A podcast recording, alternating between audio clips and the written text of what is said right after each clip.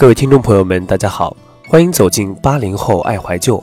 本节目是由喜马拉雅和半岛网络电台联合制作，我是今天的主播凌霄。我羞涩的你，何时变孤寂？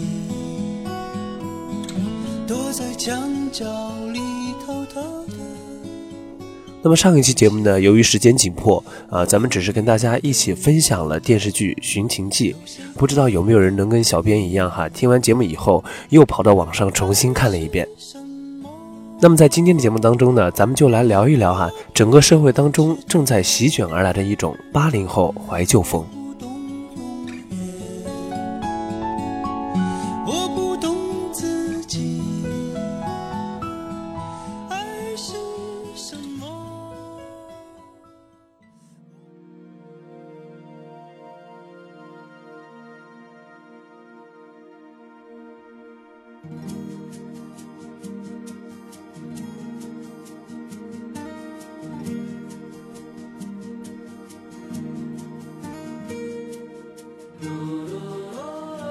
冰雪融化，种子发芽，树果开花。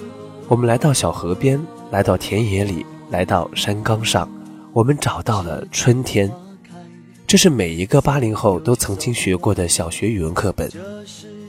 如今的八零后呢，也许已经有了自己的子女，也许正在教他们读书识字。在这个六一儿童节，你会给他们讲一讲自己二十年前的故事吗？试着回忆起自己小学时的语文课本，想起和儿时的朋友一起荡秋千，找寻童年的感觉。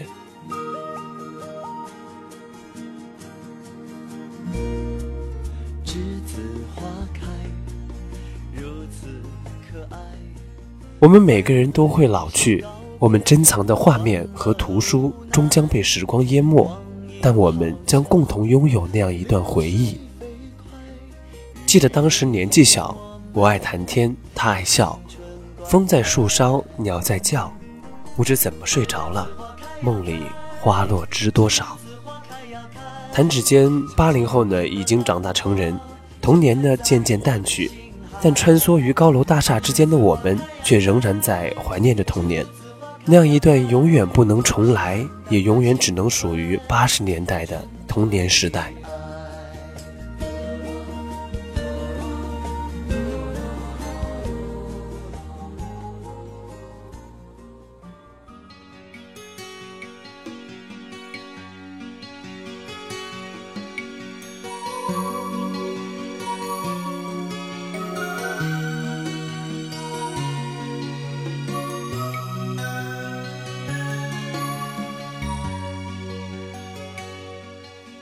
圣诞节呢是刚刚过去，微博上呢有一大波人呢都在晒礼物、晒照片等等等等。而对于八零后而言，啊，大概圣诞节对于他们来说啊，只是一个购物节而已。在他们小的时候可没有这么多花样，在他们心中，正儿八经的春节、举家团圆的日子才是最值得期待的日子，特别是那些啊在外面打拼的北漂深浅的一批人。我记得之前儿童节快来的时候呢，就有网友在微博上说：“呃，二零一四年的六一儿童节又快来了，而我离属于我的最后一个儿童节已经足足有十三年那么久了。”他还特地呢在网上贴出了自己珍藏的小学时候的语文课本啊、自然课本、数学课本等等，也是勾起了无数网友对于小时候的记忆。还有网友就回复说：“这是他记忆当中深刻而不能忘怀的油墨清香。”其实不仅仅是这些，还有几乎人手一本的歌词本、明星贴画、疯狂的动画片等等。好多人都回忆说，八零后的小学校园生活相比而言比较简单，电子游戏呢可以算是啊那个时候比较新鲜的事物。虽然不像现在的孩子有那么多的玩具。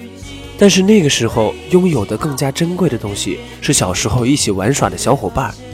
其实八零后小时候呢，更在意的好像不是玩具有多高级，只是放学以后能够一起嬉笑玩耍的感觉，真的非常的好。说到玩的游戏呢，就比如说有丢沙包啊、滚铁环、东南西北等等等等。有人听到这儿呢，会不会啊开始不由自觉地想起这些游戏的规则？其实现在让我们再去玩这些游戏，估计呀，可能都不太想得起来了。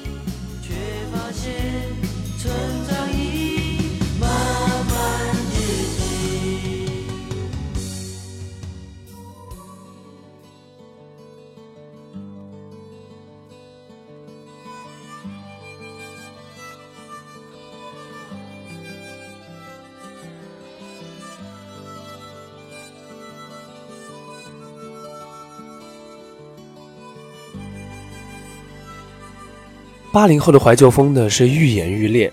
我记得当时春晚啊，请来了小虎队的时候啊，在当时是掀起了八零后的关于他们那个时候的追星事儿，比如说邓丽君啊，比如张国荣，再比如说那英。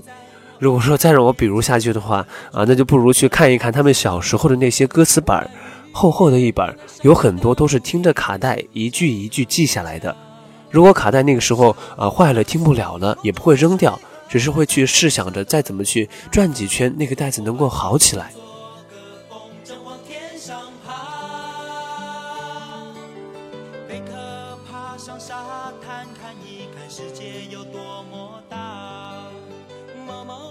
微博上有人说，现在的怀旧风呢，首先让自己缓口气，是一种情绪上的放松；其次呢，是变化太大。现在的年轻人啊，赶上了社会的一个大的转型期，不仅是自己很难接受，整个社会很多人都很难接受。不过呢，这也反映出了大家对于中国传统生活抱有着深切而且与时俱增的怀旧之情。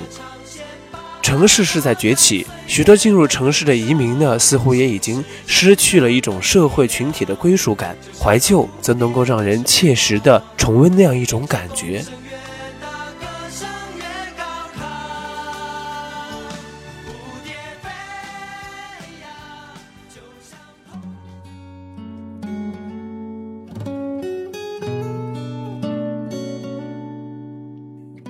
有人说，真的好怀念那个时候的生活。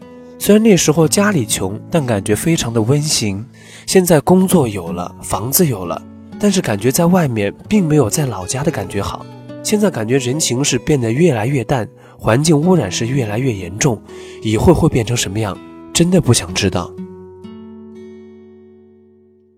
当火车开入这座陌生的城市。那是从来就没有见过的霓虹。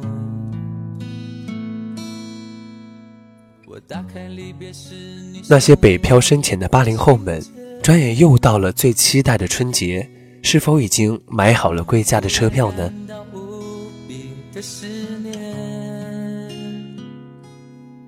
不论如何怀旧，生活一定是往前看的。如果足够努力，也一定会有更多更好的生活。那么今天的节目到这里呢，就要接近尾声了。如果想收听更多半岛的节目呢，欢迎关注我们的新浪微博，或者在喜马拉雅搜索“半岛网络电台”。我们期待在这里与你相遇。但却无法忘记你的脸。有没有人曾告诉你我很爱你？有没有人曾在你日记里哭泣？有没有人曾告诉你我很在意？在意这座城市的距离。